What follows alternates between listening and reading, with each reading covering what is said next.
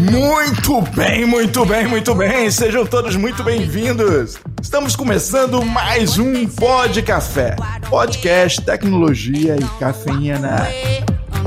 E hoje o assunto é blockchain. Vamos nem falar em criptomoeda, porque no assunto criptomoeda eu sou que nem o Chicó. Tô rico, tô pobre, tô rico, tô pobre, tô rico, tô pobre. Estou cansado dessa agonia de ficar rico, ficar pobre, ficar rico, ficar pobre.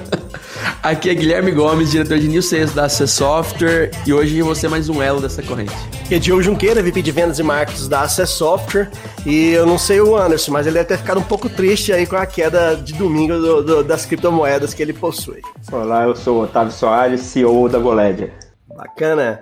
Ah, Otávio, é, Podia começar apresentando para a gente o que, que é a GoLedger, como, como é que surgiu a empresa, com o que, que vocês trabalham. Não sei que você é especialista em blockchain e muita gente às vezes confia, a gente brincou aqui sobre criptomoedas, sobre Bitcoin e muita gente ainda confunde, né, o blockchain com, com a, o Bitcoin em si. É, é, é, é interessante que quando a gente fundou a GoLedger foi fundada em 2017. É, fui eu e meu sócio Marcos Sarres e ele que teve ideia. Ele teve numa apresentação no Banco Central, onde se falava muito da, de criptomoeda e da tecnologia.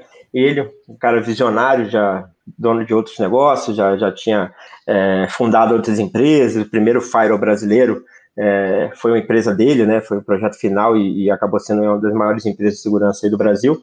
Por um acaso, eu liguei para ele para a gente conversar. Ele falou: pô, tava querendo falar contigo mesmo. Eu tô com uma ideia aqui de fazer um negócio meio maluco. Aí eu falei: não, vamos lá. As suas ideias são, são sempre muito bem-vindas, né? Ele falou: Ó, tá todo mundo falando de criptomoeda. Eu chamo isso de ideia normal. As minhas normalmente não são muito comuns. Olha, de você eu confio, né? Um amigo de, de longa data, competente pra caramba. Falei: vamos lá, me explica aí. Ele falou: pô, tá todo mundo nesse mundo aí falando de criptomoeda e tudo. Eu vi a tecnologia, vi a apresentação sobre a tecnologia eu estou querendo trazer isso para o mundo de governo, cara. Tecnologia traz processos mais enxutos, transparência, auditabilidade em tempo real, cara, tudo que a população anseia, né? Tá querendo ver nos, nos sistemas públicos aí, é isso, né?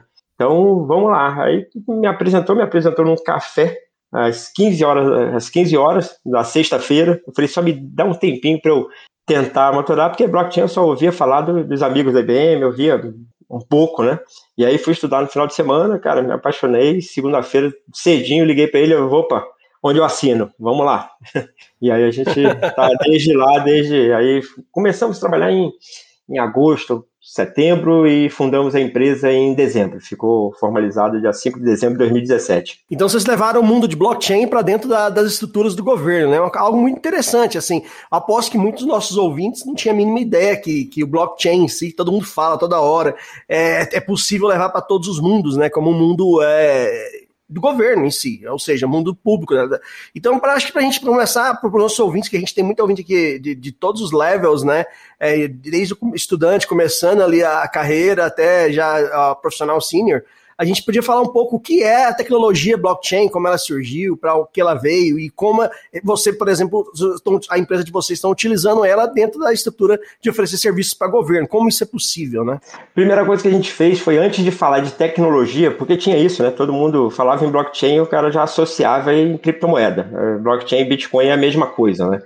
Então, antes até da gente entrar na, na tecnologia, a gente começou a a desmistificar com conceito. Né? A gente falava primeiro de confiança. É, nossas apresentações vêm hoje, a gente vem falar e mostrava um monte de bloquinhos, vem falar de confiança. Aí o cara fica, pô, né, eu tô esperando a criptomoeda pô, ali. Eu, não, eu mas... queria saber como é que eu vou fazer para investir em Bitcoin, pô. Eu quero me falar de confiança. não, eu pensei que você da sugestão ia falar se ela ia subir ou descer no final de semana. o cara vai pra reunião de blockchain, chega lá, é a reunião da Enodê disfarçada. Vocês brincam, mas ainda fica algumas cenas na, na, nossa memória, no começo, que a gente chegava aqui para falar e auditório cheio para ouvir. A gente falava, a primeira coisa que o sócio falava, ó, hoje a gente vai falar de blockchain. Não vamos falar de criptomoeda. Cara, levantava de 15% a 20% da plateia. Falava, ah, pô, pensei que vocês fossem me ensinar como investir, eu vou falar de tecnologia. Aí ia embora, né? Aí você, vendedor de Rinodê, não é só contigo que acontece, tá vendo? A vida não é fácil. então a gente começava lá a falar de confiança, porque todas as interações que a gente tem, seja mundo familiar, de negócios, de amigos, tudo se baseia na confiança, né? Então, quanto mais eu confio na pessoa com quem eu estou conversando, menos é, comprovações eu penso. Imagina, eu sempre brinco isso, minha esposa não gosta muito, mas imagina que um, uma pessoa que eu nunca conheci na vida, a primeira vez que eu vejo na vida, me pede um dinheiro emprestado, meu carro emprestado. Não, provavelmente eu não vou emprestar nunca, né? Ou se eu for emprestar, vou colocar uma série de garantias, né? Não, você vai fazer um monte de coisa aqui e tal, né? É, se é um, um, amigo, um colega de trabalho que eu já conheço há muito tempo, ó, tudo bem, te emprestar para que que é, o que, que você vai fazer para não me, me, envolver em coisa errada, tal. Se é meu irmão, empresto, tal nem peço garantia, se a minha mulher eu que empresto mesmo, que aí é fundo perdido. Aí de mim de se cobrar. Aí ela que tá te emprestando, né, na verdade, você não tá sabendo. Ela não pede, né, cara? Ela só, ela só leva. É só para fazer o, dos conformes ali. Ela pede, vai e eu nunca mais vou ver esse dinheiro. Eu já sei que eu não vou ver esse dinheiro. Mas é tudo nessa base. Então a gente tem isso. Quando a gente vai fazer uma negociação com uma outra parte que a gente não conhece, não confia, como é que fica isso, né? Pô, vou vender um carro, vou vender um apartamento Aí a gente tem aquelas figuras do terceira parte confiável, né? A gente tem cartório, a gente tem banco. Imagina que meu pai morou já no, no exterior, trabalhava lá e tinha que mandar dinheiro para gente. Como é que faz? Ele utiliza a figura de um banco para depositava lá o banco aqui, fazia o SWIFT, pagava, e a gente sempre perde, né? Porque na hora de você comprar, o dólar é alto para caramba, na hora de vender, o dólar é baixinho, então, e ainda cobra por isso, né? Então, sempre foi feito isso. O que, que aconteceu em 2008? Aquele quebradeira de banco e tudo, a gente imaginava que é, era confiável, colocava um dinheiro ali e esse dinheiro tinha lastro, estava certinho. Não, o que acontecia é que alguns bancos estavam pegando esse dinheiro e emprestavam para cinco, cinco clientes ali. Um, dois que pagasse, tá beleza. Aconteceu que todo mundo parou de pagar. Então aqueles aqueles 50 mil que eu coloquei ali que achava que era 50 mil, não era 50 mil, era um código. E aquele código ia para frente e quebradeira geral. Muita gente perdeu dinheiro, perdeu um monte de coisa. Né? E aí surgiu a figura do Satoshi Nakamoto falando, ó, eu tenho uma, um novo jeito de transitar aí um, um, ativo, uma criptomoeda, um, seja lá o que for, ele chamou de Bitcoin. Tem gente que fala de criptomoeda, a gente aqui na, na empresa, a gente imagina que seria mais para um minério digital do que uma moeda digital, porque a gente fala como se fosse um ouro digital, né? Então, ele queria ali testar a escassez digital. Hoje, você pega um documento, eu mando para você, você manda para outro, né? a gente não sabe quando é que vai parar. Ctrl C, Ctrl V, joga e você não tem um limite. A ideia do Bitcoin é ter a escassez. Eu tenho 21 milhões, não vai ter mais 21 milhões e um, não tem mais isso. E também fazer essa, essa junção aí de, de partes que não se confiam para fazer uma, uma negociação. Então, teve lá a história da pizza, né? Que o cara lá do Japão comprou para o americano, que é, sem se conhecer. Dizem que é uma... do Japão, hein, cara? Dizem que é, é do Japão. Isso é, é um mistério. Do... é igual a, a fórmula da Coca-Cola, né? Mas aí ele fez isso, e por que, que o blockchain ganhou esse mundo e essa. Ah, vai ser revolucionário e tal? Por quê? Na primeira vez na história, duas pessoas que não se conhecem, não se confiam, conseguiram fazer numa rede que também não é confiável, a internet, a gente vê aí a quantidade de, de fraude, de roubo de identidade, um monte de coisa, uma rede que não é confiável, uma transação 100% segura. Cara, isso foi a primeira vez na história. Não teve que ter um intermediário, não tive que ir lá, ah, agora eu vou ter que ir no cartório fazer um registro. Porra, até os terceiros confiáveis falham, né? Então você tem, é, eu tenho até uma história do vizinho do meu tio lá, é, um terreno na beira da praia. O cara foi e vendeu, um italiano, é, o pai morreu, ganhou aquilo ali de herança. Ele pegou o terreno e vendeu para três empresas. Pegou o preço do terreno e falou: vou colocar aqui a 70%, 60% do, do valor de mercado. Pô, choveu proposta ele vendeu para três empresas. Fez no cartório do Rio, cartório de São Paulo e cartório de Minas. Aí os caras fizeram compra e venda, compromisso de compra e venda. O cara colocou dinheiro dentro do cartório, compromisso de compra e venda. Na hora que foi fazer a verbação, aquela que vai realmente pegar a escritura, não foi nem o primeiro que pagou. Mas foi, mas foi o primeiro que registrou aquilo. Aí o primeiro registrou, na hora que o segundo foi registrar, não, mas peraí, esse imóvel já é do outro. Mas como assim é do outro? Eu recebi. O italiano já tinha pego o dinheiro, já tinha voltado para Itália, rico. Esse cara era italiano, ele não era carioca, não? ele era o italiano do Rio. Ah, agora faz todo sentido. Eu, eu sendo carioca, eu percebo um comum. Eu falo assim, esse cara é, é eu, eu, do eu, meia. Há muito tempo eu saio do Rio, mas eu sou carioca, então eu, eu posso falar. eu não posso falar dos outros Rapaz, tem dois carioca no podcast, Jorge Gomes. Você se cuida aí, cara. Peraí que eu tô segurando meu celular, deixa eu guardar aqui no bolso. E, e, e, antes, e antes que digam que isso aqui é qualquer preconceito de discriminação, não. A mitologia é. do malandro ela é 100% carioca, entendeu? Isso faz parte da nossa cultura. Não vem de apropriação cultural nem averbação cultural de nada. Isso aí é, é nosso. é um carioca que tá em Brasília, né, cara? Aí o negócio então, escalando de um jeito. então coloca ao quadrado. Meu sócio também é do Rio, mas mora em Brasília também há muitos, muitos anos, desde a década de 80, mas é carioca também. Eita, aí, aí foi grave. Aí ele tem 70 anos mais, né, cara? É, legal. Mas, Otávio, mas conta aí, cara. Então, foi lá, junto com o Bitcoin, surgiu a, a, a tecnologia do, do, blockchain, né? É, e por que foi importante para o restante do, do, mercado, do mundo? Quando o mercado se atentou que aquela tecnologia, essas, essas cadeias em blocos, né, é, poderia ser útil para tudo, para todo a rede de suprimentos e assim por diante? Então, é, é, justamente pelo modo com que ele faz a parte da arbitragem, né? De você não precisar de um terceiro decidindo por você, um terceiro independente ali, né? É, imparcial para depender de você. É, o blockchain ele utiliza é, o primeiro consenso que ele foi, o Bitcoin, né? Que foi o primeiro ativo em blockchain, é a prova de trabalho. E aí muita gente pergunta como que é feita essa mineração, né? Tentar explicar de um de uma maneira não tão técnica aqui para que todos possam entender. A mineração é simplesmente eu fiz uma transação. Eu estou aqui com meu Bitcoin e estou vendendo para uma pessoa que está comprando lá de qualquer parte do mundo. O Anderson, ele gosta é. de Bitcoin. Então, o, o Anderson está comprando. É assim apesar de ser dois cariocas. eu vou... Bitcoin já me deu muitas alegrias. Eu, eu vou... defendo criptomoedas. Um, um com Bitcoin e outro com a pomada de origem suspeita, fazendo é, transação. Não, não, é, é do time do meu sócio. Meu sócio comprou, comprou muito também, né? na época que valia mil, mil quinhentos, alguma coisa assim. Então eu estou aqui vendendo e ele lá comprando. Pô, qual a garantia que vai vir o dinheiro dele para minha conta e ele com a garantia que eu estou colocando ativo ali, não estou vendendo para duas, três pessoas, né? Então, quem faz essa arbitragem? A rede. Então, o Bitcoin é, tem um conceito, de, um, um conceito de consenso para registrar essa transação. É a rede que registra isso. Né? Então, esse, quando junta essa cadeia de transações, essa, esse conjunto de transações num bloco, ele fala: ó, agora a gente tem que registrar na rede para todo mundo ter esse novo bloco. Como é que é feito isso? É um, um algoritmo, né, um processo de resolução de problema de uma conta matemática muito difícil de ser resolvida. E aí você joga como loteria mesmo, joga na rede. Aí todo mundo começa a competir para ver quem é que vai conseguir resolver esse problema primeiro. Porque quem resolve primeiro é quem pode registrar esse bloco na rede. Pô, mas é só registrar? Não ele também ganha uma porcentagem em cima disso. No começo, se não me engano, eram 12 bitcoins. Então eu registrei a transação, ganhei 12 bitcoins. E aquilo foi diminuindo com acordo com que é, a, a, cadeia vai aumentando, né? Então eu, eu, gero aquilo ali. Na hora que eu resolvi, dou a, a, a resposta ali, pô, a rede confere, né? Realmente esse cara acertou. Então ele vai registrar esse bloco. Quando eu vou registrar esse bloco, esse bloco novo tem que fazer referência ao bloco anterior. Então é uma cadeia de blocos referenciados entre si. Então, por isso, blockchain. Peraí, peraí. São blocos em corrente? oh, agora eu sei. Por isso, o, o, o, blockchain. Aí você tem... E não tem muita coisa ah, revolucionário.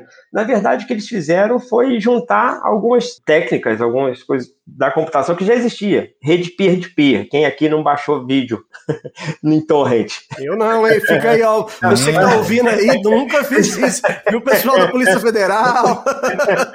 nunca. Não, eu, eu usei muito, eu usei muito para trocar arquivos pessoais, para enviar. Os vídeos que você fazia e, e, compartilhava, né? Criptografia avançada, sim, sim. É, teoria de jogos. Eu, eu, tive, eu tive uma fase de, de produtor de é, cinema. Aí, era o jeito, né? As Melhor não comentar. As grandes não deixavam você entrar. Né? Então você, ele juntou tudo aquilo e falou: oh, agora deixa eu ter uma nova maneira de fazer uma transação financeira. E aí isso foi pegando o outro, falou, pô, mas eu posso fazer isso aqui para isso, eu posso fazer para isso, eu posso fazer para isso. É, minha pós-graduação, lá na década de 90 e 99, foi em desenvolvimento de sistemas em plataforma cliente-servidor. Hoje eu jogo ela toda fora, estou trabalhando com blockchain. Mudou. É uma arquitetura. É arquitetura, não é feito só para criptomoeda. Eu posso fazer qualquer ativo, seja ele físico ou digital. O que, que o blockchain traz? O controle de propriedade. O blockchain é ótimo é, para contar histórias. Então, eu pego uma propriedade, gerei um arquivo aqui. Eu consigo contar, é, e aí eu vou fazendo a rastreabilidade de propriedade para onde vai. É diferente de um banco de dados, onde eu coloco lá nome igual a João Pedro e valor é, de, de, vamos lá, de previdência, mil reais. Eu posso ir lá, se eu sou o dono da base de dados, eu sou DBA, coloco mais um zero, o João Pedro começou a ganhar 10 mil reais. O blockchain grava as informações com transação. Ó, hoje ele está ganhando mil reais. Ele vai passar a ganhar 10 mil reais, ele tem que tirar 9 da onde, ele tem que mostrar onde está fazendo aquilo ali. E tudo fica gravado. Então eu vou fazendo, ah, peraí, mas se é 10, quando foi que mudou? Eu consigo fazer. Eu já fui em algumas prefeituras, isso que eu estou falando, eu já ouvi de três lugares. O cara mudou um zero lá, era para ganhar 2 mil, está ganhando 20 mil há 10 anos. Ninguém descobre. Um abraço para todos os DBAs aí, né? Às vezes o cara fica sabendo por causa do ego, é, é o ser humano, né? Teve uma que foi uma. A gente viu numa grande prefeitura, uma senhorinha, a mãe de 90 e tantos anos, ela de 70 e poucos anos. É, a mãe faleceu, ela começou a receber a aposentadoria da mãe. Velhinha com velhinha, era um negócio que imprimia ali, não tinha prova de vida, era uma carteirinha. Ia lá, começou a receber. Só descobriram o caso depois de cinco anos, alguma coisa assim, porque ela começou a contar vantagem no bairro. Aí as outras velhinhas ficaram com, com inveja. Parecendo Ferrari, né? Ah, a chegou lá e encostou a Ferrari. E foram denunciar, foram denunciar. Só ficou sabendo por causa disso, por causa de denúncia. Porque se você fizer bem feito, você pega o cara do sistema, pega o cara do banco, eles entravam ali, tem histórias dessa de, de 33 milhões de fraude, de crédito consignado. O cara pagava o registro no, no, na Secretaria de Planejamento e pagar, o cara do banco pagava no, no banco. Aí contactava o cara lá que tinha pedido crédito, ó, você tinha pedido 150 mil de crédito aí, ó, zerou, pede mais 150, 75 para cada um. E o cara fazia. Quem não, né? loucura, loucura. no blockchain isso, ah, pode fazer? Cara, tem uma série de... Você, com o blockchain você já começa a, a evitar esse tipo de coisa no input. É, vamos lá, porque nem todo mundo é técnico aqui quando está ouvindo é um grande condomínio. Ecossistemas, hoje em dia você já não tem mais um, ah, só a Secretaria de Fazenda tem um sistema só dela. Não, é tudo integrado, todo mundo participa. Como que é feito hoje em dia para você integrar, ah, vou fazer uma nova aplicação. Ah, vou fazer minha modelagem do banco de dados, ver quais são os dados ali, como é que vai ser. Faço meu servidor de aplicação, como é que eu vou consumir esses dados, e depois eu faço um web API para colocar esses dados na internet. Só que são três, quatro, cinco participantes, cinco secretarias, cinco é, empresas participando desse ecossistema. Quem é que vai ficar com essa base de dados? Você vai selecionar uma e falar: ó, você tem todo o poder dessa base de dados e os outros só vão consumir. Aí você tem uma base centralizada que se ela cair, todo mundo está fora. É, você tem que ficar abrindo VPN. Porra, o cara está entrando na tua rede. Por mais que eu tenha uma rede, aí eu tenho que investir uma série de grana para colocar firewall, IPS, antivírus, né, para proteger aquela base de dados. Às vezes o ataque é interno, o cara está ali com a senha do DBA e faz uma coisa. É, tem que abrir acesso para ele no meu banco. Abrir, aí a outra empresa não tem, não toma esse cuidado todo. O hacker entra pela outra empresa e invade a, essa base de dados. Então tem uma série de, de vulnerabilidades que o blockchain muda. Né? O blockchain você faz, você continua, as informações que estão distribuídas continuam distribuídas. A gente vai compartilhar o que faz sentido para esse novo ecossistema. Então a gente sempre faz um paralelo com um condomínio. Eu moro num condomínio aqui em Brasília. A gente tem parquinho, tem várias quadras, tem quadra de tênis, quadra de vôlei e tal. Como que é decidido? Hoje o síndico vai lá, fala o que, que é, tem a chave, pode ir lá e abrir a qualquer momento.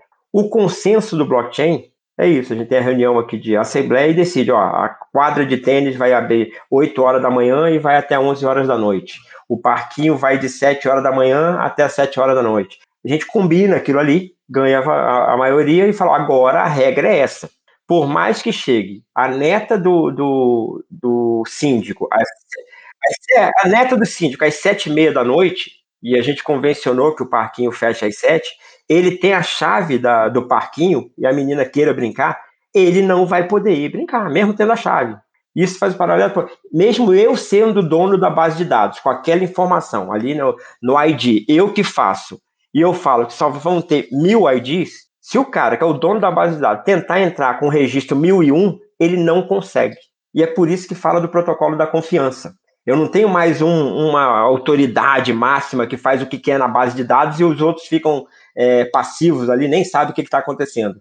Eu hoje tenho uma rede de confiança que o que vai ser transitado, como que vai ser tratado aquilo ali dentro, é combinado com as partes. Se eu quiser fazer uma coisa diferente, eu não consigo fazer do que foi acordado, por mais que eu seja o dono daquela informação.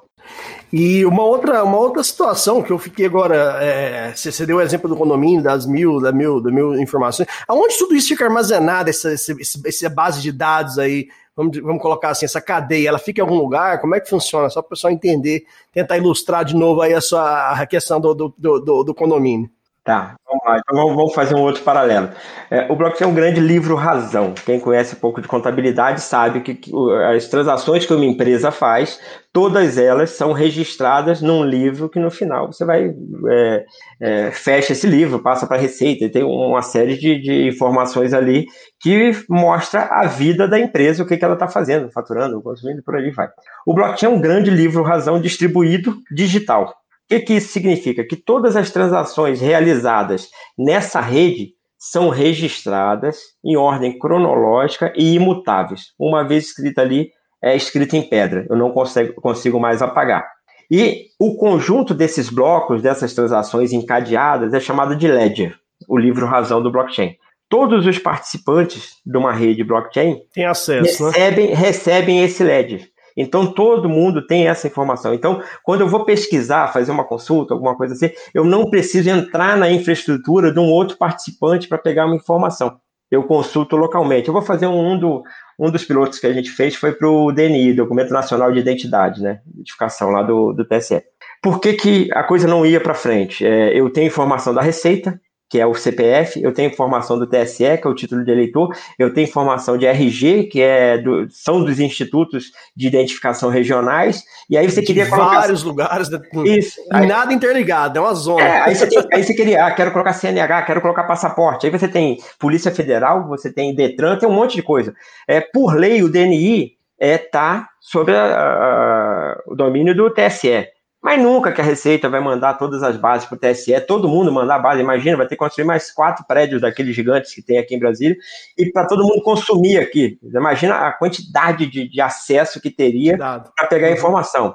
Não é viável, não é viável. O que, que o blockchain traz? O que, que a gente mostrou lá para eles? O blockchain cria um ativo. O ativo já nasce é, nato digital, ele já nasce digital. Aonde eu coloco ali no campo CPF, a única instituição que pode escrever tem permissão de, de escrita naquilo ali, é a Receita Federal. No título de eleitor, o TSE e o DNI é o TSE, no RG, os institutos de identificação de cada estado, e aí por aí vai. Então, você tem um único ativo que você compartilha, a partir desse momento que o ativo está pronto, está feito, você compartilha com todos os participantes, a Receita tem a informação dela lá, os institutos regionais de identificação têm, o TSE tem, eu posso consumir esses dados localmente, mas, se eu for fazer uma alteração, se o TSE tentar fazer uma alteração no CPF, ele não consegue, ele não tem permissão para isso. Então você compartilha o mesmo dado, todo mundo tem informação, mas cada um com seu permissionamento. Claro que, para quem está ouvindo, a gente ainda não explicou, existem blockchains públicos, blockchains privados e permissionados e não permissionados. Bitcoin é um blockchain público, qualquer um pode entrar, eu posso subir minha máquina aqui e entrar no Bitcoin e não permissionado. Eu não preciso me identificar, tem uma as transações não são identificadas, foram o Otávio que fez. Tem um token lá que alguém fez. O que a gente trouxe, o que a gente é especialista é em blockchains privados permissionados, ou seja, privado porque só faz parte daquela rede quem realmente tem a contribuir, precisa consumir ou contribuir dados, compartilhar aquele tipo de dado. E permissionado, por se tratar de governo, todas as transações eu tenho que saber quem fez, quando fez e muitas das vezes eu vou saber por que fez. E aquilo vai ficar registrado. Então não tem aquela, ih, eu não sei. Pô, eu lembro de 2017, 2018, a gente ficou sabendo uma investigação sobre rastreabilidade de produtos, aqueles medicamentos de alto custo, que uma caixinha chega a custar 800 mil, 1 milhão, uma caixinha de, de remédio. E teve uma fraude, foi denunciada, a Polícia Civil demorou um ano para começar a investigação, porque não tinha braço para investigar. É, aí ficou achando que era hospital, que era diretoria, que eram os médicos e tal. Depois de um ano de investigação, descobriu que era o motorista da van. O cara pegava da, da, da ia lá, ele colocava o pacotinho. No meio do caminho, ele tirava um pacote. Cara, eu acho que o motorista tinha 20 milhões na conta, alguma coisa assim. Era o motorista da van. Num blockchain, a gente. Aí, isso Deve ter comprado tudo de Bitcoin. Num blockchain, você não ia ter isso um ano para fazer. Tanto é que o nosso primeiro projeto, o primeiro projeto que eu fiz, e também eu sou vendedor, né? Eu falei com o meu sócio, falei, ó, eu entro nessa nessa jornada aí, nessa aventura da, da Goled, mas se no máximo três meses você me mostrar alguma coisa funcionando, porque isso aí tá igual o cabeça de bacalhau. Todo mundo fala, eu nunca vi nada em blockchain. Se você fizer um negócio de blockchain, porque eu sou vendedor, eu fui da área técnica, eu, para ter a confiança de vender, primeiro eu tenho que comprar a ideia. Vender uma coisa que eu não comprei, ficar falando de uma coisa que não me motiva, que eu sei que é errado, cara, eu não, não tenho essa cara de pau, esse negócio, você tem que mostrar. E o primeiro projeto que ele fez foi justamente o cartão vacinação em blockchain, que depois migrou para rastreabilidade de produtos. Num caso desse, de roubo, cara, eu cheguei aqui, eu trabalho o lote de vacina como se fosse uma criptomoeda. Eu mandei mil, mil lotes de vacina para o hospital X. O cara chegou lá, ele vai ter que colocar a senha dele, logar e falar: ah, recebi 950. Ops, não some. Cadê os outros 50 se perdeu aqui. Não, não some. Cadê os outros 50? Ah, porque pode ter o des... aí você tem descarte, você tem um monte de coisa, mas sumir no blockchain não some. Não some. É, e você tira o um negócio que no Bitcoin, por exemplo, exemplo do Bitcoin, que é não rastreável, e aí no uso privado você realmente força a rastreabilidade, você força a auditoria, que hoje no Brasil é um negócio lindo, né? Que seria o melhor dos mundos, né? Um sonho de consumo.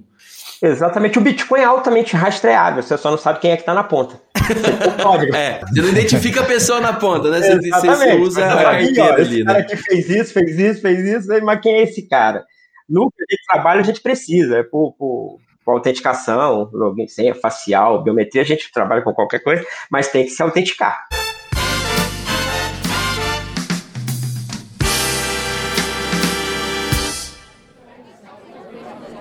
E aí, cara, sextou? Bora pro bar? Rapaz, até queria, hein? Mas só que eu não vou não. Tá rolando aí essa palestra sobre blockchain aí hoje. E eu tô querendo ficar rico com criptomoeda, rapaz. O negócio é investir, já falaram que o negócio é bom, eu vou ficar aí pra assistir esse negócio aí do Bitcoin. Rapaz, vamos pro bar, cara, sexta-feira, meu amigo. Não, cara, vamos ficar aí comigo, pô. Fica aí, fica junto aí, vamos ver o, o Bitcoin, porra. Pô, é, é de Bitcoin, cara? É, blockchain, Bitcoin, criptomoeda, tudo a mesma coisa. Vamos ficar aí, a palestra vai ser boa, rapaz. Os caras ficam ricos parado, hein? Então, vamos ficar. Senta aí, senta aí, o cara já vai começar. Tá, tá. Beleza, vai. Boa noite a todos. Eu queria dar início à nossa palestra de hoje, informando que o nosso assunto aqui é blockchain. Muita gente confunde blockchain com Bitcoin muita gente confunde blockchain com criptomoeda e blockchain é blockchain. Então, se você veio aqui hoje interessado em investimento, em criptomoeda, o assunto não é esse, viu? Ei, ps, ps, ei, que? Bora pro bar. Bora, bora, bora, bora. Partiu. Mas uma coisa assim, muito interessante, cara, todo mundo, toda, toda empresa hoje, todo mundo se fala demais, né, relacionado a blockchain. E eu já vi muito diretor de empresa, muito executivo de empresa, falando, não, nós estamos com projetos lá para trazer tecnologia blockchain para a empresa. Aí você tenta aprofundar o assunto, porque realmente eu, eu, sou bem leigo, confesso, só porque eu leio, pesquiso, mas eu não entendo nada, e eu tento justamente para conseguir conhecimento. Falei, não, o pessoal lá está trabalhando para área de projetos, de inovação, e você vai, e você, e você vai tentando ah, cutucar mais para tirar o que, que ele está fazendo, é capaz de chegar aquela blockchain vermelha que a gente vai plantar lá, tipo assim, o cara também tem a mínima ideia, né, cara? Então, mas ele, ele quer trazer aquilo lá porque é, é o hype do momento. É, é como se, pô, minha, minha empresa está no máximo da, da, tecnologia possível. E aí, você trazendo exemplos de governo, eu tenho certeza que, que empresas privadas também podem utilizar essa tecnologia de blockchain para muita coisa, né? Não, com certeza, com certeza. Eu recebi a tirinha sua do, do blockchain vermelho, eu achei sensacional. No começo era justamente isso. Você via é, o pessoal falar em blockchain, o nome, e, pô, a gente está nesse mundo, é um mundo pequeno, tudo que, que vai saindo a gente quer ver, porque a gente estudar, ver o que está fazendo novo, a gente quer que o, que o mercado cresça, né? A gente torce até para os concorrentes que, que, que, que tenham sucesso também para fazer, porque a tecnologia é sensacional. Então, é, mas o que a gente via cara colocava que é o efeito Kodak. Né? O cara queria colocar o nome blockchain pra, só para fazer o, o valuation da, da empresa subir. É, grandes reportagens a gente faz do, do efeito efeito revista, né? Que o cara coloca ali, fala, apareceu na revista em uma, duas, e depois de seis meses, cadê? Não tem mais projeto. E aí fica na, na, na, percepção dos caras que já são contra, né? E tem restrição. O projeto era da equipe de marketing, não era da equipe de TI, né? É, pois é, é, acontece muito isso. A gente ficou, vocês vão ver, lá no mercado, teve quase dois anos, ninguém conhecia a gente, a gente não, não, nunca saiu em revista, não sei o quê. A gente teve uma visibilidade muito grande, muito grande, com eleições do futuro do, do TSE, que a gente foi uma das empresas selecionadas. Acho que foi uma a menorzinha selecionada lá para apresentar o, a votação eletrônica no dia 15 de novembro do ano passado, né? Selecionaram, acho que de 30 e tantas que, que se aplicaram, o TSE escolheu, se eu não me engano, 21. E aí colocou é, Curitiba, São Paulo e Valparaíso aqui, porque Brasília não tinha eleição e Valparaíso. E aí tivemos que montar um stand e colocar a nossa solução lá para o pessoal testar, né?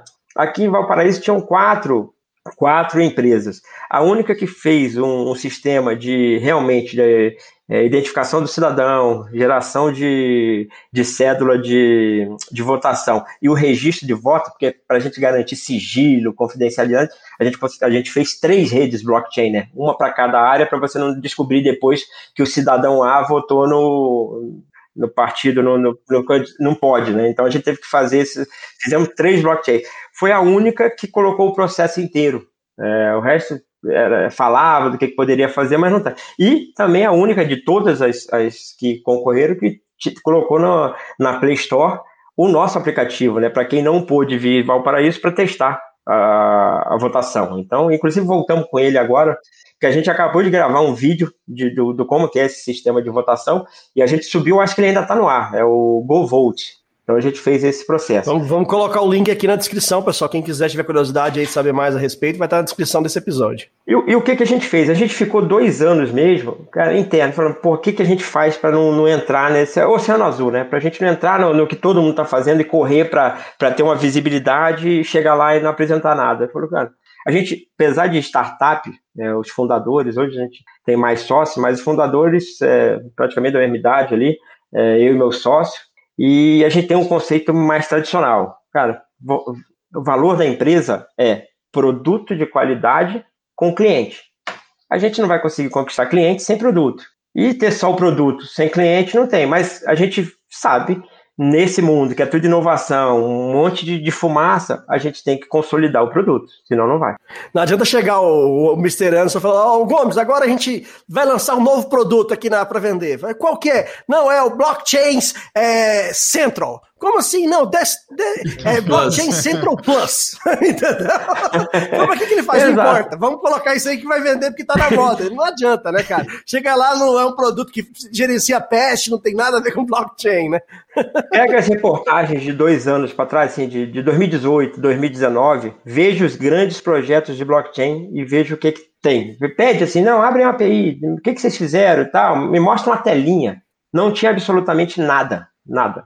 Então a gente falou, pô, não vamos entrar nessa mesma seara que a gente, pô, é credibilidade, que a gente vende, eu como vendedor. Muita então, teoria é... e pouca prática, em resumo, é o que você está falando, né? Isso, isso. E a gente tem um nome no mercado, a gente é conhecido, e tudo começar a fazer, entrar num negócio desse, queima, né? Então a gente vai fazer. E como que a gente fazia isso? É, clientes aqui no governo. A gente falar de blockchain, tinha vindo antes da gente algumas pessoas aqui, tudo para falar de blockchain público. Cara, blockchain público começou num movimento cyberpunk é para acabar com o governo, não vai ter mais banco, não vai ter mais isso, não sei o quê. Aí os caras vinham para Brasília para falar que o blockchain ia acabar com o governo. Falavam no Tribunal de Contas que o blockchain ia acabar com o governo. E, pô, cara, aí o, pessoal aqui de Brasília pegou uma birra com a palavra blockchain, que, que, em, que em acessos, em, em, clientes que eu tinha muito acesso, o pessoal confia que eu já tenho há 20 anos, os caras não me recebiam. Eu xingava a mãe, mas não podia falar em blockchain. Porque ele já tinha. É, esse não, não cara é aí virou possível. hacker, tá mexendo com blockchain. Não, ele tá querendo é derrubar a gente. Ele tá querendo tirar nosso emprego. Inclusive, eu vou, eu vou, deixar, eu vou deixar um recado aqui para esses anarquistas que querem destruir o Brasil. Se você ainda não descobriu como descobre o Brasil, eu te digo, é através do voto. É, é, exatamente. Não precisa de blockchain, não precisa de bomba, não precisa de nada. Exatamente, concordo plenamente. E aí, pô, como a gente faz? Não adianta vir com PowerPoint. Pô, PowerPoint para falar um negócio que o cara já não quer ouvir, que não quer. A gente falou, ó, cara, vamos pegar aí os clientes e descobrir demandas. E muitas das vezes a gente achava que a gente estudava, a gente conhece né, os clientes e tal, pô, essa linha aqui eu sei que é uma dificuldade. A gente ia apresentar para o órgão, ministério, tribunal, alguma coisa assim. A gente ia com uma ideia achando que era fantástica. Aí o cara, pô, mas peraí, você está muito além. Antes disso, eu tenho uma dor aqui extraordinária e tal. E eles vinham com um projeto de confiança. Ó, tenho que compartilhar dados. Aqui eu recebo um Excel por e-mail. Uma... É uma coisa de louco. Então, como que a gente resolve? Entendia e falou, pô, me dá aí um, um tempo, eu posso trabalhar? E a gente fazia piloto funcional. A gente voltava depois de três meses, o primeiro foi quatro meses, para falar: ó, fizemos essa, aquele fluxo que você me deu, é, com, com o mapeamento de dados, a gente fez isso. E aí a gente mostrava funcionando. Aí os caras olhavam: peraí, porra, isso aqui, você consegue fazer isso, saber de quem foi que fez, para onde foi, a informação em tempo real, aonde está, o que está acontecendo, pô, peraí, isso aí vai mudando. Então a gente fez é, Tribunal Superior de Trabalho, Tribunal Superior Eleitoral, Ministério de Minas e Energia. A gente começou a fazer um monte de coisa e às vezes inovação é muito legal para o governo. O governo fala muito de inovação, só não sabe contratar. Estão mudando, está vindo uma, uma, série de regulamentação nova, mas agora em 2020, final de 2020, 2021, depois de pandemia, estão é, acelerando para mudar. Mas até então o cara fala, ah, mas não coloquei meu PDTI, que é o plano diretor de, de, de informática lá que os caras fazem de dois em dois anos. Tem gente que faz de quatro em quatro anos. Pô, mas é inovação, como que em dois anos atrás você ia escrever isso no teu planejamento? É inovação. Aí a coisa não andava. Mas, é, em alguns casos, esse do, do, do, próprio TSE, a gente viu, pô, não foi para frente, os caras ainda estão avaliando, tem um monte de coisa e tal, mas é um baita de um produto. Imagina se eu vendo isso para uma associação, vocês falar de Febraban, Imagina a Febraban fazendo. Hoje tem portal de consentimento, né? De, de coisa. Eu fazer assim a, a, verificação do cliente. O cara vai abrir uma conta aqui e eu saber que esse cara já tem uma conta com outro CPF em outro lugar e tal. Eu conseguir essas informações compartilhadas desses bancos, eles começarem a trafegar e começar também a agir, porque a bandidagem age em grupo, né? E as instituições financeiras é tudo separado, né? Você não, não se envolve todo mundo. Cara, não tem como ganhar, não tem como ganhar. A gente começou, pô, identificação, é um baita do negócio, a gente pode fazer isso, pô, polícia. Eu, eu trabalhei muito tempo atrás vendendo para Infoseg, pô, Infoseg, era, não sei se vocês conhecem, mas era a base, era a ideia do Ministério da Justiça há muito tempo atrás, mais de 15 anos, é, de fazer uma grande base de dados criminal, de todas as informações de unir, no Ministério da tudo, Justiça. Né? Uhum. Unir tudo. Só que precisa do, do, das informações do Paraná, do Distrito Federal, de Goiânia, e mandar tudo para cá. Cara, os governos, você sabe que ah, é do partido errado, do partido. O cara não vai ceder a informação dele. Eu vou dar minha informação toda para o Ministério da Justiça. Não, não, não vai, não vai para frente. Aí depois, logo em seguida que a gente fez essa, esse piloto, surgiu o Startpol. Era um, um concurso de tecnologias policiais. Eu falei, pô, cara que mata quatro pessoas aqui no Distrito Federal, vai ali para Goiânia, é procurado aqui, vai para Goiânia, para no blitz, o cara não sabe que ele está sendo procurado aqui, né? Pô, em vez de só documento único, vamos fazer uma coisa assim, integração das bases policiais. Aí eu apliquei essa solução. Fomos um dos vencedores. No, no ano seguinte, eu apliquei a solução já com melhores no terceiro simpósio internacional de segurança pública. Fomos o primeiro colocado. É, virou um produto. E, e você estava falando de plus, GUS, dos nomes de produto, né? Cara, duas horas, duas horas decidindo qual seria o nome do produto e tudo. Eu falei, vai no Beabá, vai ser Gobio. Aí o outro, o Process. Ah, não vai ter o quê? Go Trace. É tudo Go alguma coisa e acabou. Né? Não, é que a Menendez, que é a empresa que a gente representa, eles têm um padrão que é o Plus, entendeu? É CP Enterprise, não sei o que Plus, é Central Plus. É o Plus, é, entendeu? Foi por isso que a gente já trouxe aí pro nosso mundo. Pois é, pois é. O nosso ficou no Go e o que que ele faz ali para não ter. Cara, é, eu sou o único cara da empresa que não programa. Detalhe, tá? Nome funciona em inglês, né? Porque você tenta fazer um negócio em português, é sempre complicado, né? É, já pensou block, blockchain, bloco corrente? Não, nós estamos usando os blocos correntes aqui, pô, não dá certo. tem certas coisas não tem Ao invés de gol vai ser vai, não, vai ser vai, vai não sei o que, vai, não, não vai. Vai votar, eu, vai votar. não dava certo. Então a gente começou a fazer isso, e aí dos pilotos que a gente fazia, a gente, pô, é, no tribunal, gestão de documentos, pô, a gente viu aí algumas coisas é, é, inacreditáveis, né? O sócio do Fernandinho Beiramar sair pela porta da frente do presídio, porque em um dos processos ele conseguiu uma liminar para ser solto. Aí o cara pegou aquela liminar, foi lá para a porta, olha, o juiz mandou liberar. Pô, tinha mais 20 processos que o cara devia levar 575 anos para sair, mas não, com um processo o cara liberou. Então, tem muita coisa que está desconectada, né? Então, essa, essa interoperabilidade é importante para você saber, beleza, você está aqui, ótimo, ó, ei, você já podia sair desse, mas pode ficar aí sentadinho, porque você vai ter mais 550 anos aí para cumprir, porque nos outros processos você tem. É, teve um bem famoso de liminar, de solta, não solta, e vem desembargador final de semana, não solta presidente, solta não sei o quê. Qual é que tá valendo? Qual é que tá valendo? Porque fica um papel aqui, aí o cara sai em Curitiba, lança um papel lá, aí vem o STF, lança um papel aqui. Que caceta, o que, que que tá valendo? Qual que é o útil? No blockchain, Rapaz, numa dessas aí, se eu, se eu sou o dono da chave, eu desligo meu celular e já era. Segunda-feira a gente volta a conversar. É, deu não, pane, vocês né? aí. É, deu pane. Tô incomunicável, entendeu? Então a gente começou a fazer isso. Pô, deu certo aqui, deu certo aqui. E não dava também para uma empresa ficar três, quatro meses para desenvolver um piloto, né? A gente ia morrer antes de, de mostrar a primeira coisa. Aí a gente, tudo que era rotina, que a gente tinha que fazer a segunda vez, a terceira vez, opa, vamos automatizar, galera, que a gente vai vai ter mais demanda, vai ter mais demanda. É, e o começo da empresa era blockchain sob demanda, era a gente chegar no cliente, ele demandar a gente e a gente desenvolver. Pô, o cara não sabia nem o que era blockchain, como que ele ia demandar? Ficou claro isso. Então a gente deu uma pivotada ali no, no final do primeiro ano, falou, ó, não dá para esperar o cliente pedir. Vamos começar a desenvolver algumas coisas e mostrar funcionando para ele falar, pô, isso resolve o meu problema. Isso é e interessante. a, gente, uhum. a gente mudou de blockchain sob demanda e falou, pô, a gente fez um processo ali de identificação. Cara, com o Gobil, eu posso fazer um ID digital para qualquer estado, para qualquer prefeitura. Em vez do cara ter que se. Porque hoje é assim, né? É, o, o, a comunicação que a gente tem com o Estado, com a, União, com a União ou com a Prefeitura é fragmentada. Eu não me relaciono com a Prefeitura do Rio. Eu me relaciono com a Secretaria de Fazenda, com a Secretaria de Educação, com o Detran e com outra coisa. É, e, e, é impressionante, né? Porque eu vou lá e peço um, uma certidão negativa de tributos estaduais. Eu pego essa certidão negativa, pô, tô aqui com a certidão negativa. O Estado me deu uma certidão negativa. Eu vou participar de uma concorrência na Secretaria de Segurança, é, Secretaria de Segurança Pública, na Secretaria de Educação, essa secretaria me pede essa certidão. Pô, é, é o grupo deles. O, o, Estado me deu com uma mão e tá pedindo com a outra. É... Vocês me emitiram essa certidão aqui agora há pouco, pô. E qualquer um vê isso, cidadão comum vai no, vai no VaptVupt, precisa de uma certidão, vai num órgão na mesa X, na mesa 1, pega a certidão para ir na mesa 2, que é do mesmo governo, entregar a certidão que ele pegou. Na, pegou duas senhas no, no da vida, no Poupa Tempo, por exemplo. E, e assim, o que você falou uma palavra aí que o que me motivou com o blockchain quando eu fui convidado foi justamente isso. Em 2013 eu quase fui demitido porque eu fui era diretor de uma, de uma empresa, é, diretor comercial de uma empresa e o VaptVupt, Poupa Tempo, esses tokenzinhos, esses, tava fazendo o maior sucesso no estado. Tava fazendo o maior sucesso. Eu falei, porra, a, a população abraçou isso aqui, tá gostando pra caramba.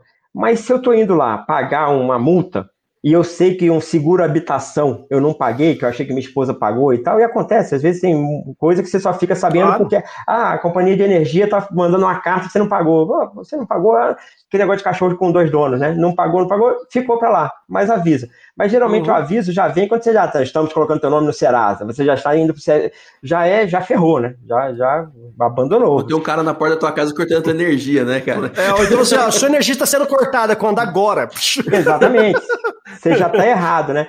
Então, por quê? Uhum. Se eu vou pagar uma multa ali, nesses. E a, a, a, ideia era o CRC, né? Central de Relacionamento com o Cidadão. Se eu estou indo pagar ali uma multa e eu coloco meu CPF, o cara, pô, rastreia ali, opa, mas você está em débito com o Estado ou com a Prefeitura, nisso aqui. Informa, não custa nada informar o cara para dar a informação.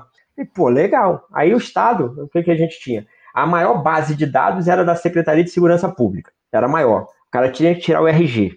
Só que a mais atualizada era do Detran, porque o cara recebia o documento do carro via correio. Então ele tinha que, se ele não atualizasse o endereço, ele tava, RG eu tiro e nunca mais vou falar que eu mudei de casa, que eu mudei. Então fica lá, a base, todo mundo tem RG, mas nem todo mundo tem carro. Mas quem tem carro tem que atualizar. Então a ideia era fazer, naquela época não existia blockchain, era um grande data warehouse ou um big data, eu estava começando agora big data, para você consolidar essas informações, sanitizar, né, o João Pedro de uma base e o João Pedro da outra, não posso trazer os dois, né, tem que juntar, ah, é o mesmo CPF, é, e coloca uma base única, e aí você concentra tudo nessa base. Cara, a companhia de processamento de dados ficava 40 minutos da, da, da, sede da empresa e tal. Eu falei isso com, com, o presidente da companhia, pô, pensei um negócio assim, assim, assim, me achando o máximo, né? Quando eu cheguei na empresa, tava o presidente da empresa, que quase nunca ia, que era de uma holding, mas bufando, me chamou para a sala dele, você é maluco, eu já recebi cinco ligações aqui, o que, que você fez? Eu falei, que eu fiz o quê? Não tô entendendo. Cara, já tinha briga política para ver qual que seria o secretário, se era o presidente, quem é que ia ser o dono da base. Oh, já estava decidindo os cargos já, cara. não, quem ia ter informação, quem ia ter informação. Pô, eu quero ter informação. Então, cara, o projeto não foi para prancheta, porque começou na briga política, porque o gestor... E assim, algumas coisas eu até entendo, porque o gestor público, o cara responde por aquilo que ele está informando. Se eu pego essas informações, passo para um terceiro, e o cara faz uma besteira lá, vem na minha conta, no meu CPF. Então, tem que ter alguma coisa. Muitas das vezes não é por causa disso, é por causa de briga mesmo, de poder. Mas você tem isso. Então, não dá certo, não dá certo. Quando eu Porque, fui... né, no Brasil a justiça funciona. Então, é, a... eu tenho certeza que eles queriam criar já a Secretaria dos Dados Únicos. pois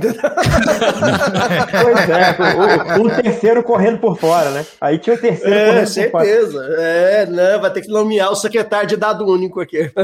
Orçamento de não sei quantos milhões, bilhões para juntar os dados todos. Exatamente. Então aí tinha problema político e não de tecnologia. Pô, e aí quando eu comecei a estudar o blockchain, eu fiquei com isso na cabeça, pô, quase fui demitido por um negócio que eu achei que ia ser legal pra caramba e tal.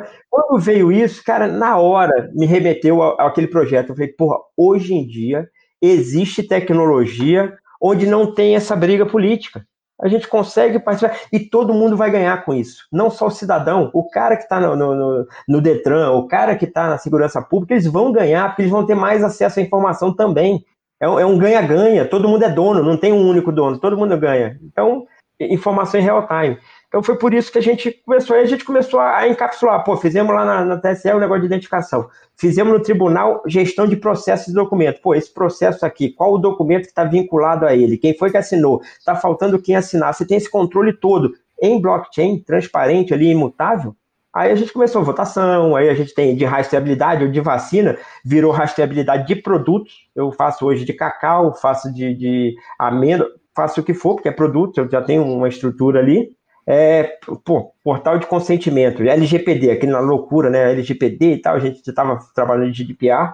A gente foi a primeira empresa no mundo a criar um portal de consentimento é, de de transações né, para GDPR e LGPD em blockchain do mundo. A gente lançou na FutureCon de 2019. Interessantíssimo. Conta para a gente um pouco mais sobre esse projeto aí, cara. Então, o que que é? A gente veio, foi até surgiu dentro de um cliente, uma, uma grande financeira, é, já tinha gasto uma barba de dinheiro com consultoria, e o que, que consultoria fazia? É, eles fazem, pegam a lei, vão olhando ali, ah, não, você tem que tratar assim, você tem que fazer isso, ó, você não pode mais, sabe aquelas 100 bases de dados pessoais que você tem, que está distribuída no Brasil, lá em Rondônia, ele tem uma base, né? Você não pode ter mais. O João da Silva, ele só pode ter um, uma informação dentro da tua rede. Se ele fez um seguro em Tocantins de carro e aqui em Brasília ele fez o de, o de habitação, e, e são cadastros totalmente diferentes, você tem que unificar esses dados. Você não pode ter mais o endereço Tocantins e o endereço de Brasília para o titular. E isso era o que a consultoria. Eu sei que eu não posso. A consultoria vem um monte de planilha, um monte de coisa. Ó, você tem que fazer isso, mas não diz o como fazer. Poxa. Aí você vê, ah, legal, eu estou aqui com duas mil páginas do que, que eu tenho que fazer, não faço a mínima ideia de como que eu começo. E aí a gente falou, ah, vamos no que é mais crítico, né? Consentimento. O cara falar que você ligou para ele no sábado de manhã e ele não deu autorização para aquilo, multa, né? Vamos lá. E, e, e, o consentimento é. Antigamente era contrato, né? Você assinava o contrato, você abria tudo. O cara pode tudo. Você tem um contrato. A LGPD, agora ela fala que é por transação, é por processo. Então, eu tenho um processo de atendimento, eu tenho consentimento. Processo de cobrança, eu tenho consentimento de cobrança. Como é que vai ser a cobrança? Processo de marketing, eu tenho que ter consentimento. Eu, tudo agora eu tenho que dar o consentimento para ele utilizar meus dados. Então, a gente começou a pegar aqueles dados de consultoria ali, por que que tem? Ah, é, vai ter o processo. Ah, dentro desse processo, como que eu divido? Natureza de dados, vai ter nome, vai ter coisa, vai ter gênero. O que, que eu preciso ter dentro daquilo ali? A gente fez isso agora com uma trilha auditável. Você, a gente empoderou o cidadão, o titular, que a gente fez um aplicativo onde o titular sabe é, os consentimentos que ele deu e se algum, um, algum banco, alguma empresa pedir um outro consentimento, vai estar lá constando para ele no aplicativo uma mensagem que ele tem que dar o consentimento qual que é o processo e quais os dados pessoais e sensíveis envolvidos naquele processo. É tudo mapeado. O, o titular está empoderado ali para saber o que, que ele já consentiu, quais são os dados sensíveis e pessoais é, envolvidos na, na, naquele consentimento, e a qualquer momento, se ele falar revoguei, como é blockchain, a partir do momento que ele colocou ali, todos os controla o controlador e todos os operadores da rede já sabem que não pode utilizar aquilo ali. E o grande diferencial que a gente acha no blockchain é no momento da disputa. Imagino que a gente imagina também que quando começar agora em agosto as multas, é, a grande fiscalização vai ser telecom, bancos, essas grandes empresas, né, construtoras, vão ser as grandes empresas, porque não tem como você fiscalizar a padaria da esquina, que faz fidelidade. Não tem. Isso aí vai ser por denúncia. Foi assim na Europa, está sendo assim em outros lugares. Exato. Vai... Provavelmente vai ser, provavelmente através de denúncia, né? E os canais de denúncia da, da NPD já está aberto. Né? Isso. Né? E não, e denúncia, cara, eu tenho um concorrente aqui que está me, me atrapalhando, eu vou falar qualquer coisa, denúncia anônima só para prejudicar o cara. Vai, vai ser uma confusão. No começo vai ser uma confusão. Mas imagina lá um grande banco o cara falando, ó, eu não autorizei vocês ligarem lá para casa, eu tenho gravação, mandar o um e-mail, eu tenho gravação aqui. Aí o banco vai lá no banco de dados, não, você autorizou aqui. O cara fala, não, eu não autorizei. Qual é a garantia que alguém não mudou no banco de dados de não para sim, que mexeu ali, aquela informação é contestável. Pô, será que foi, não foi, o cara tá falando que não foi, gera uma confusão. Na trilha de auditoria em blockchain, eu não consigo mudar agora só para responder ó, foi feito isso com, com o celular tal a tal dia. Se tá lá falando que tá tal dia que foi, cara, eu não tenho como manipular isso. Ah, blockchain é prova de fraudes. Cara, ele ajuda, pode ser que o cara faça uma prova, uma fraude, mas vai ser registrado. Você consegue voltar e saber quem fez. É uma fraude auditada, ele, né? Uhum. É, ele inibe, ele vai inibir. O cara sabendo, é igual aquelas câmerazinhas né, de, de segurança. O cara compra 100 caixinhas e coloca 5 câmeras. Mas as caixinhas estão ali daquela. Eu não sei se ali tem a câmera ou não tem, você sabe a caixinha. Ele inibe. Você pode ter uma série de procedimentos para restringir o input de dados. Ó, eu falei que é de 0 a 100. Você está querendo colocar o 101? Meu amigo, não vai entrar. Não tem jeito, não vai entrar. Então você consegue inibir algumas coisas, mas não é tudo que você vai perder. O cara quer mentir, ele vai mentir ali, mas vai ficar registrado. Aí muita gente pergunta, e o direito de esquecimento no blockchain e tal? O que, que a gente faz? A gente faz a indexação das bases de dados. Eu sei onde está cada base de dados e onde está cada informação do titular. Eu não gravo essa informação no, na, no barramento em blockchain. Então, no momento que o cara fala, ó, quero ter direito a ser esquecido, se puder, porque algumas coisas na lei você não pode, mas se puder, o cara uhum. vai lá e avisa pro dono daquela base, fala, ó, ele pediu o direito. Aí o cara vai lá, apaga e volta no sistema e fala, eu apaguei. Ah, mas e se o cara não apagar? Eu falei, Pô, mas aí não é o problema da empresa, é o problema do cara, né? É, eu contrato um motorista, vejo se ele tem coisa criminal, se fez o quê, se sabe dirigir, se tem CNH. Aí, de repente, ele pega meu carro e atropela um cara que ele não gosta, a culpa vai ser de minha que, que contratei ele? Não, o cara tem o livre-arbítrio dele, fez o, o, que fez. Eu tomei as providências para ver se ele era, é, se tinha qualificação para ser motorista e tal, mas cada um, meu amigo, não dá. O ser humano é, age por si só.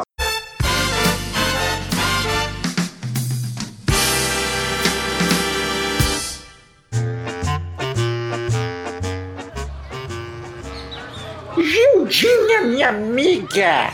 Você reparou que a Margarete tá de carro novo? Ah, que bom, né, Genilda?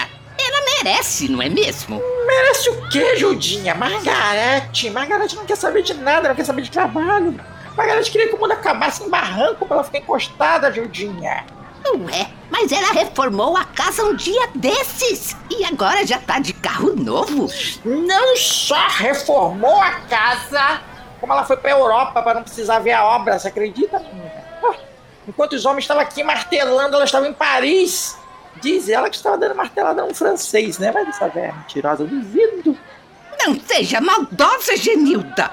Tenho certeza que ela enriqueceu de forma justa. Aí eu já não sei, né? Mas a Polícia Federal vai saber, né? O camburão acabou de encostar na porta da casa Meu dela. Deus! Mas se alguém fez a denúncia anônima. Genilda Prazeres! E como que você sabe de tudo isso? Eu não sei, né? É anônima. Otávio, inevitavelmente essa corrente vai ter que ser arrebentada em algum momento, porque nós estamos chegando no final do nosso podcast já. Dá pra falar muitas horas aqui, mas não tem jeito, né, né, Mr. Anderson? Cara, esse papo é bom demais, a gente vai ter que voltar nele, até porque é, eu sei que a galera vai estar curiosa, querendo saber mais detalhes, indo mais fundo, né? A gente conseguiu arranhar a superfície aqui para entender as aplicações da, da tecnologia, né? Acho que muita gente vai ficar mais curioso ainda sobre como funciona, qual a mecânica da tecnologia. Eu acredito que no futuro teremos oportunidade de conversar sobre isso. Mas, Otávio, o que, que você deixa de mensagem para os nossos ouvintes?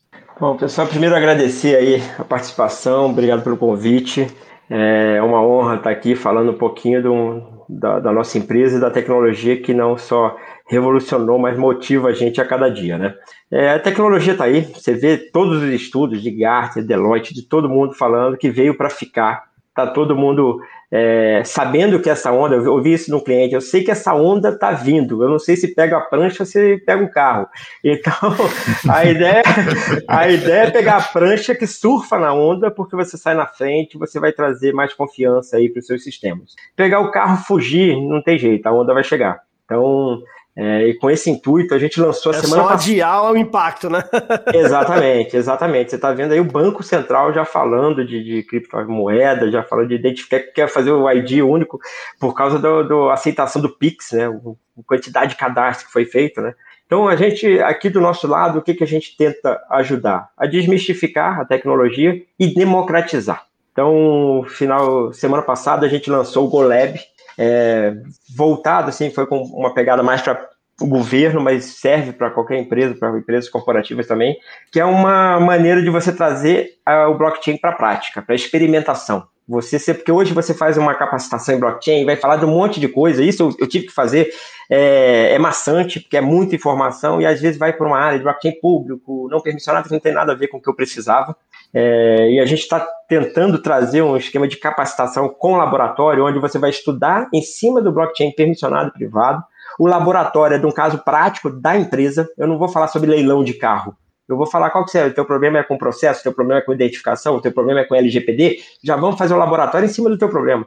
E aí esse laboratório dura três meses, a gente é, disponibiliza toda a infraestrutura de nuvem, todas as nossas soluções e nossa equipe técnica para te acompanhar para que você, depois de três meses, e com as nossas ferramentas você consegue isso em um mês, em dois meses, você consiga sair com MVP. Então, treinamento já com um processo ali de, de capacitação para você fazer a sair com o teu MVP pronto. E aí você decide, pô, vou seguir adiante ou vou...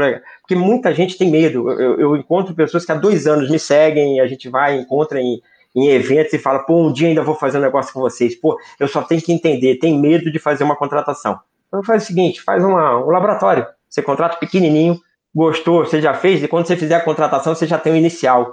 Você não vai gastar, você não vai perder. Ah, o MVP não ficou legal, não é bem isso. Mas fica o conhecimento para um próximo projeto. Então a maneira de a gente colocar com três meses, você empurrar e falar, ó, oh, é isso, a tecnologia faz isso, pode fazer isso, a gente pode ajudar assim fica a critério do, do, do cliente decidir se segue num processo maior ou não.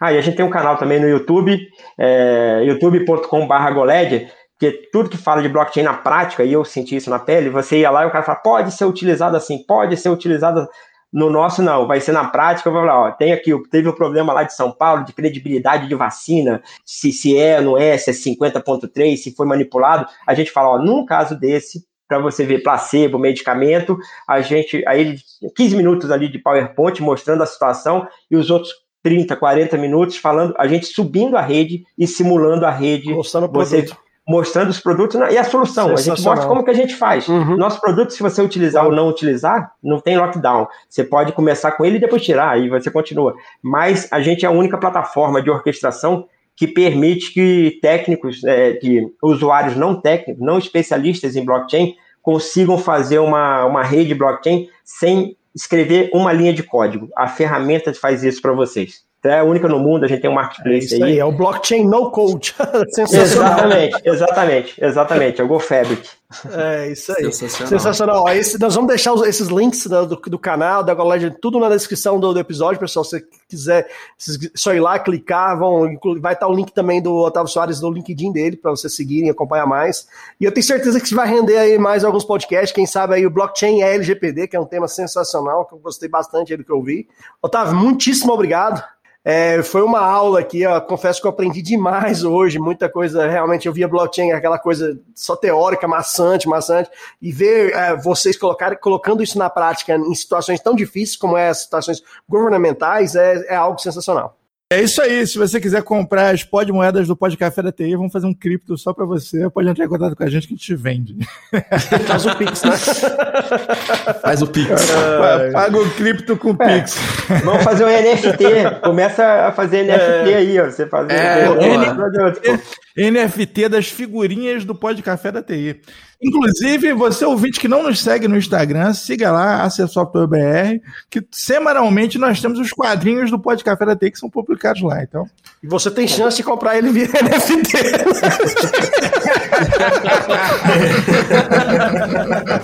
Muito obrigado, é sempre bom. É essa a nossa motivação, né? Trazer a tecnologia para conhecimento de todos aí, para ver o que, que é, que a gente puder impulsionar esse ecossistema.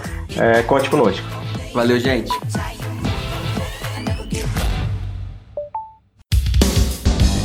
Este podcast é um oferecimento AC Software, liderança em soluções para gerenciamento de TI. Contatos podcast@podcafeti.com.br